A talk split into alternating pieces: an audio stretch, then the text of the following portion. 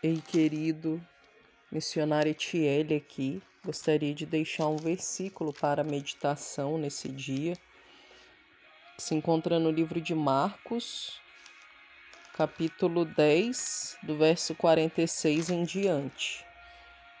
E vieram para Jericó, e saindo Jesus dali, com seus discípulos, uma grande multidão Bartimeu cego, filho de Timeu, estava sentado junto do caminho mendigando. E ouvindo que era Jesus de Nazaré, começou a clamar e a dizer: Jesus, filho de Davi, tem misericórdia de mim. E muitos o repreendiam para que se calasse, mas ele clamava cada vez mais: Filho de Davi, tem misericórdia de mim.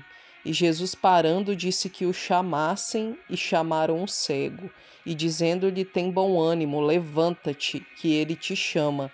E ele, lançando de si a sua capa, levantou-se e foi ter com Jesus. E Jesus, falando, disse-lhe: Que queres que te faça? E o cego lhe disse: Mestre, que eu tenha vista. E Jesus lhe disse: Vai, a tua fé te salvou. Aleluias. Essa passagem, querido, vem nos relatar, né? no momento em que Jesus estava ali em Jericó e havia um cego chamado Bartimeu.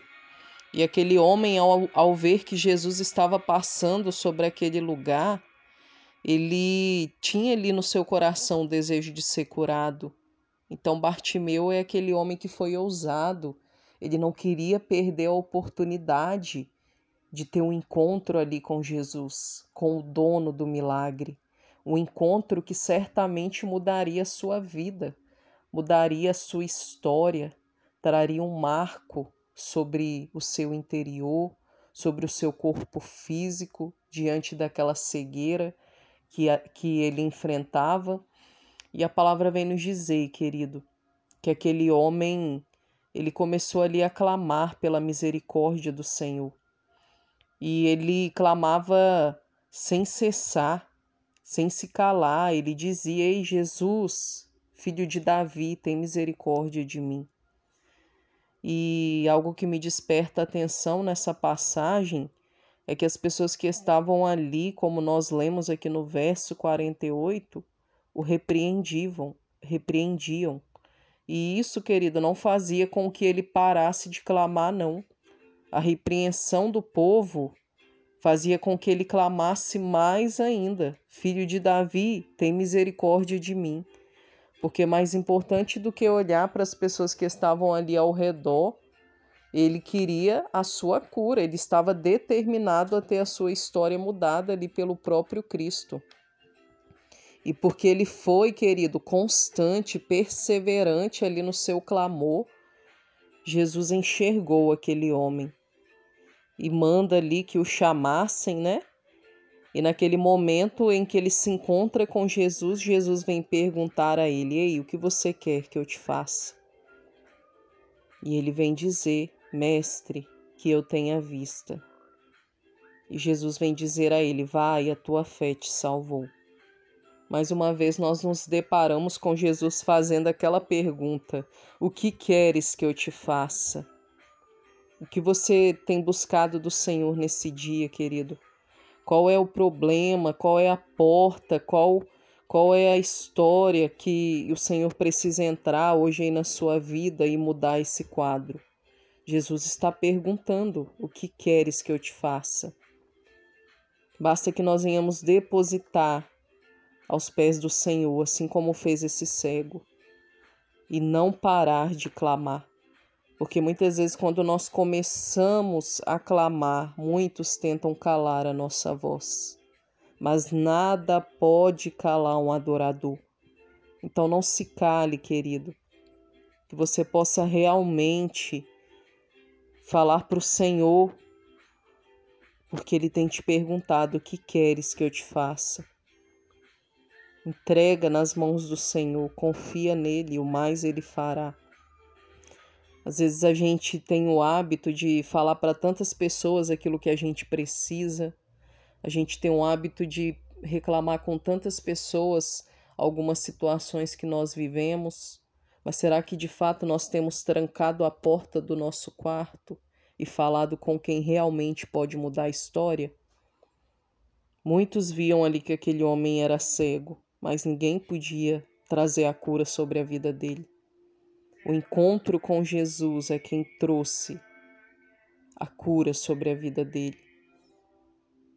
Então, que a cada dia nós venhamos lançar diante do Senhor, diante do altar dele, todas as nossas súplicas, todas as nossas necessidades, porque Ele é o Pai que nos ouve. Ele é o Pai que está com os ouvidos atentos ao meu e ao seu clamor. Não cesse de clamar, não permita que ninguém cale a sua voz. Não permita, porque você é um adorador e assim como diz a palavra, o Senhor está em busca dos verdadeiros adoradores, aqueles que adoram ao Pai em espírito e em verdade. Não, não se canse de clamar, não se canse de falar com o Senhor. Porque muitas vezes a gente para para falar com tanta gente, mas e com o dono do milagre? É ele que pode entrar e mudar tudo. Clama, Clama a mim, responder-te-ei coisas grandes e ocultas que não sabes.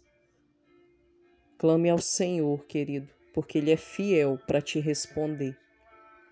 Eu oro nessa tarde, que o Senhor te abençoe grandiosamente, tenha um dia de vitórias, que nesse dia o Senhor venha visitar a área da sua vida que precisa ser transformada, que precisa de um encontro com o próprio Deus e certamente, querido, quando nós clamamos, Ele é o Deus que, na hora certa, na hora exata, no momento dele, vem e manifesta a glória dele na sua e na minha vida. Eu oro nessa tarde. Amado Deus, eterno Pai, eis-me aqui diante da tua presença, Pai. Quero te apresentar a minha vida, a vida dos meus irmãos. Que no nome de Jesus, ó Pai, assim como esse cego Bartimeu, que nós venhamos clamar a Ti, tenha misericórdia de nós, ó Pai, porque a Tua misericórdia ela é o motivo de não sermos consumidos. Grandes são elas, renovam-se a cada manhã. Visita a minha vida, visita a vida do meu irmão. Entra, Senhor, com providência na vida dele, visita cada área da vida dele, Pai, porque aquilo que o homem não pode fazer por, nós é porque está na Sua tuas mãos, aquilo que não está no nosso alcance, na força do nosso braço, está nas suas mãos. E tu és o Deus Todo-Poderoso que tem todo o poder debaixo dos céus e debaixo da terra, em todos os lugares, meu Pai. Tu és Senhor, Pai, Tu és Deus, e é a Ti que nós clamamos, o Deus que pode vir, entrar e decretar a vitória na minha vida e na vida do meu irmão. Muda o quadro, Senhor, Tu és fiel, Tu és Senhor, para que nós venhamos testemunhar o teu grande manifestar sobre as nossas vidas e que nada venha nos calar, ó Pai, que tudo aquilo que se levantar para tentar nos calar venha cair por terra na autoridade do nome de Jesus. Abençoa, Senhor, a vida do meu irmão, abençoa a minha vida, muda a nossa história, que venhamos testemunhar os grandes feitos do Senhor sobre as nossas vidas. Eu oro em nome do Pai, do Filho e do Espírito Santo de Deus. Amém.